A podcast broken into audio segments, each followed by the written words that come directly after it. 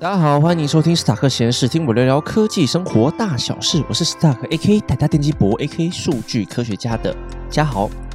过年都过了一个多月了啦，不知道大家的心情收起来了没？我觉得应该是没有了，因为我录音的时候，大家又刚过了一个二二八连假，我原本以为还好，结果我自己也觉得累死了。对，所以大家的心不知道飘到哪里去了，我们的股价也不知道到哪里去了。我们就来整理听听看，过年前的行情其实蛮可以去追一波的。年后呢，二月底的时候其实崩了不少，感觉年后行情好像到了一个段落，接下来就是可以重新看待投资情绪的时候了。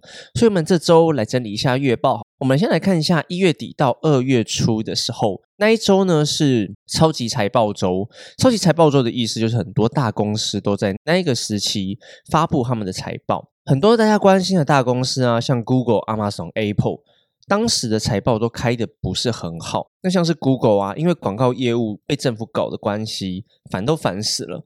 财报开出来的广告收入只有九点六三亿元，年减七点八 percent。那消费性电子的衰退大家都知道嘛？那苹果那边像 iPhone 的营收就年减八 percent，Mac 的营收年减二十八 percent。但是其实后来我们也看到了很多报道指出，iPhone 卖一只手机的毛利啊，是赢过其他手机非常多的。这种利润啊，全部都被苹果赚走了。所以其实其他的手机厂影响应该是更大的。一月份的时候，我们有分享过一个新闻，是苹果想要从红海那边撤单嘛，然后想要去把这些单子放到立讯那边去。那那个时候我是抱持怀疑的态度啦。最近美国又开始用一些政治因素打击中国，要给中国一些限制，因为他们可能有帮助。俄罗斯打乌克兰啊，一些军事上的协助，所以现在美国也是用各种名义想要去打击中国的经济，这样子。之前一月份的时候，苹果还会继续的投资中国，这个消息有抱持怀疑的态度啦，因为美国人真的很精，一旦吃过亏，还要继续给他们占便宜吗？对不对？那如果下一次又爆发另外一个病毒该怎么办？虽然我现在讲很多人可能不相信呢，现在已经很多人遗忘两年多前那个时候没有疫苗的恐慌了，大家已经忘记了。好，超级财报周呢，在亚马逊的部分也没有多好，云端业务的部分持平，AWS 业务营收同比增进了二十 percent 到两百一十四亿元，虽然我觉得还行啦，但有许多的专家。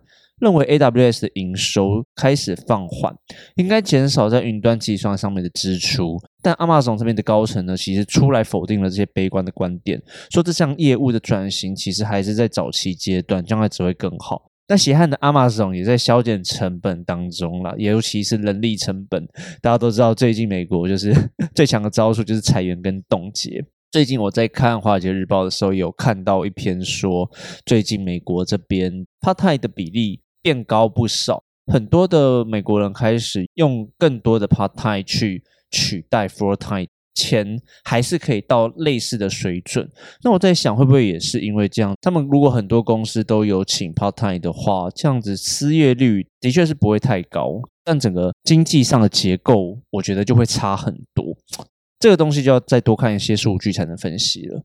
超级财报周嘛，那个时候很多科技厂都不是什么正面的消息，但是股价也不一定都是往下，基本面不如一碗泡面嘛。解读也都是我们人类赋予的情绪，所以到处问人家说：“哎，财报开这么烂，为什么还是会逆势上涨？”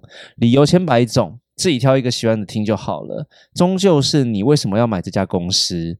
为什么要买这家的公司的股票？像之前特斯拉财报很烂的时候，落井下石的人有多少？但公司有决策圈，但公司还是有决策圈会去做一些事情去改善嘛，对不对？虽然不是说这些人做的事一定是对的。但总不会让它烂到下面去。那个时候特斯拉最烂的时候，马斯克开始大降价，后来很多市场，尤其中国，就开始卖量回温，也是把股价跟营收就救回来了。虽然很多人还是会说什么信仰问题，但我觉得人家就做事了啦，去分析事件跟他们的体质可能会比较好一点。那我还是要骂一下特斯拉，因为大降价他妈没有台湾的份，一台 Model 三我在中国可以买两台。那刚刚也讲到说，很多财报很烂，他们的股价就没有跌下，没有跌到下面去。那我也是在《华尔街日报》看到的消息，前阵子有许多大跌的时候，其实也蛮多公司是有回购自己家的股票去得到一个支撑的效益。这个为什么要这样做？大家就知道吗？不这样做的话，当时的状况是会一直崩跌下去的。但看起来在农历前那个时候，我一开始就讲了，农历前是有一个支撑，并且往上涨，而且还涨了不少。现在看起来就已经在开始修正了，会修正到什么时候？现在真的不一定，所以这个东西就大家自己密切关注一下啦。二月五号到二月十二号的新闻呢，AI 概念股那个时候开始爆冲。Chat GPT 突然大家都在讲，每个节目都在讲，明明我也在讲，为什么大家都说他们只看老高？哎，来个小莫来跟我聊聊好了啦。其实我一开始在创频道的时候，也是很想走老高跟小莫那种路线，就是可以用科技啊，或者是讲一些故事的方式，然后讲给另外一个人听，用互动的方式来带给大家。但后来 不知道什么转变，变成最后我跟嘴哥在讲了。变成两个老高了，还是我们根本就不是老高？可能我们讲的说书也没有这么有趣。不过没关系，我们继续努力，好不好？那个时候其实有看到蛮多 AI 的概念股啊，开始有冲起来的趋势。所以那个时候其实我就讲了蛮多有关 AI 这一个部分，到底可以去怎么看待。到了二月十三到二月十八的时候，哦，那个时候更夸张，美股有好几只股票。都冲上天际，那那个时候我也录了一集来跟大家稍微介绍了一下冲起来的那几只美股，像是 C 三 AI 啊、Big Bear 还有 SoundHound，但后来这几只股票呢是有稍微缓和的趋势，没有再往上继续冲了。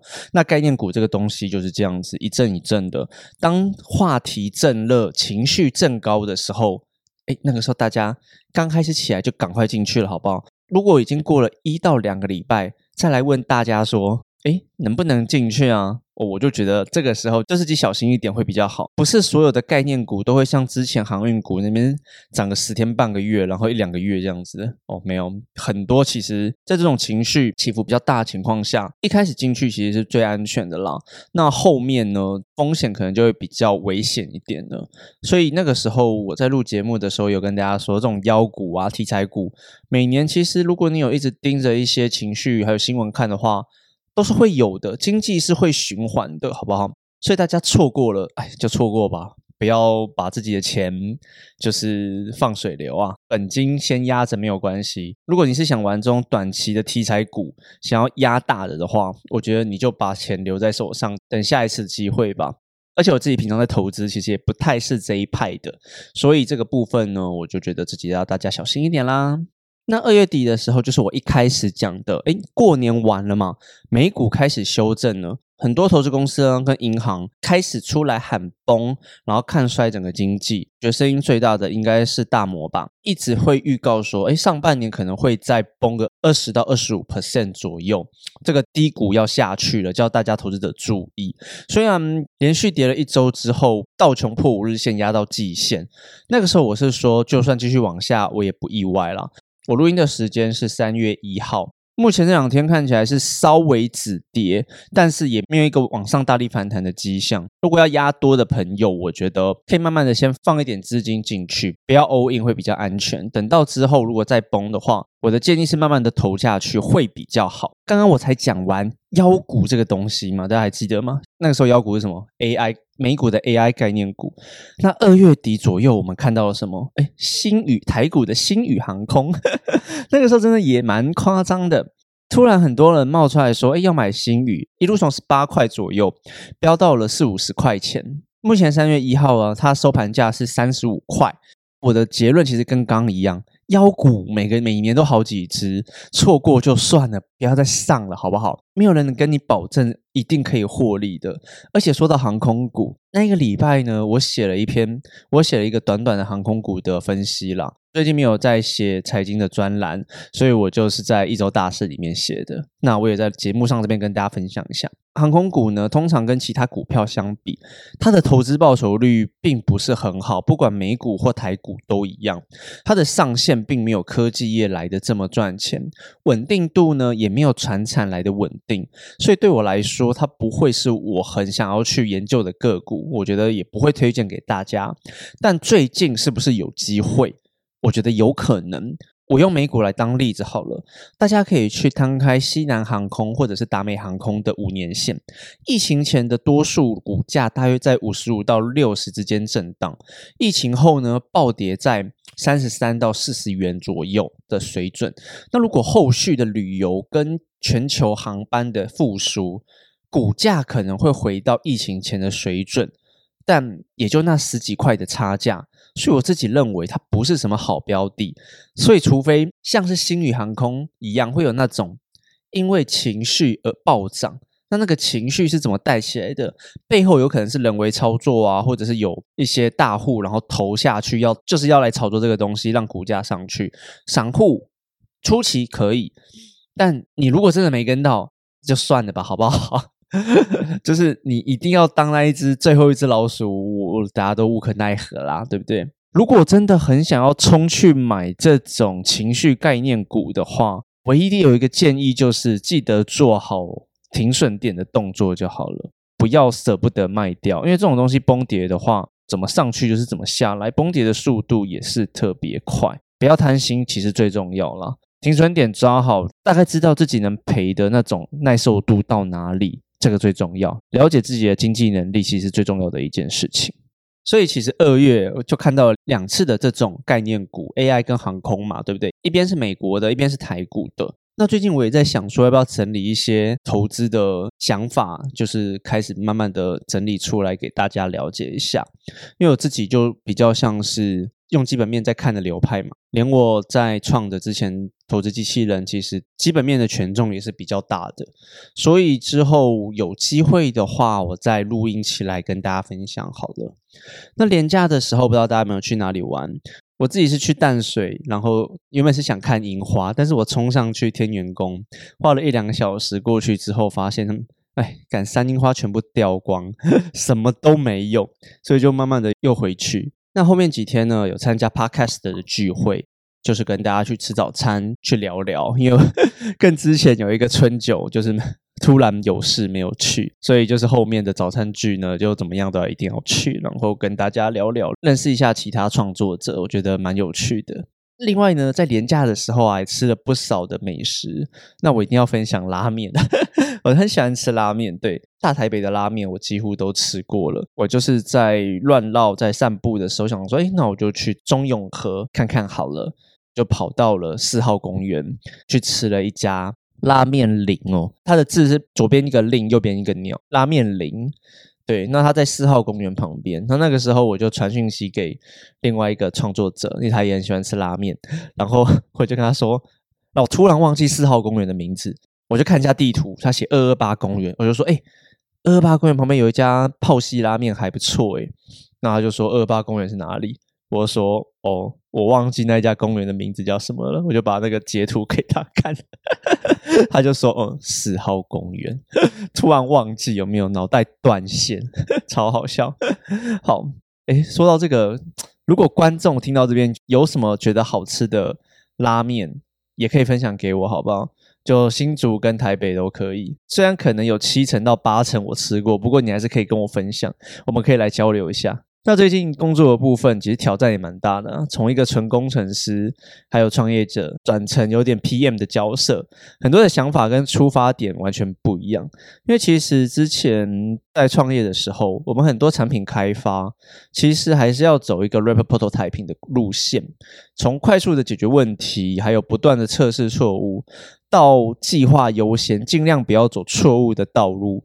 规划到最细节的部分，这个转变其实真的蛮大的，而且我觉得跟我原本做事的方式就有很大的差异。之前在做事的时候，那种规划都是比较大方向性，大东西做完，我们赶快上线之后。如果真的有漏，再回去 debug，但那些错误都是不会太大的错了。其实一开始都有先想好，只是那个时候我觉得 function 面、功能面可能最优先，要赶快让客户、我们的 user 先使用到东西，因为这我觉得这是我之前的一个想法。难听讲是走一步算一步了，但最近就是会不断感受到那种 思考啊、压榨的过程。对，希望能挺过去，大家赶快帮我集气。那最后要分享就是最近另外一个转变，就是阅读财经杂志的部分。前几年我其实国内跟国外的商业杂志我都有在看，像国内的话就是看《天下》跟《商业周刊》嘛。国外的杂志其实我都是看《经济学人》，最近真的时间变少很多，国内的杂志可能会直接被我舍弃掉，我就可能比较不会去看的。我现在还有累积好几本还没看完，我看我看会累死。另外也是收到《华尔街日报》的邀约啦，所以其实最近除了《经济学人》之外，可能会多再看一下《华尔街日报》。那有空的话，也跟大家分享一下这部分的心得，好不好？或者是我会再把几个哎，我觉得不错的文章观点再分享给。出来给大家看看。好，那我们今天大概就这样子，希望不会很短。那如果大家喜欢我们的内容，或者是今天听到什么有趣的东西要跟我讨论的话，就欢迎到我的 Apple Park 底下留言。如果我看到什么有趣的东西的话，我也会分享出来给大家了解。今天大概就这样子，那我们下次见，拜拜。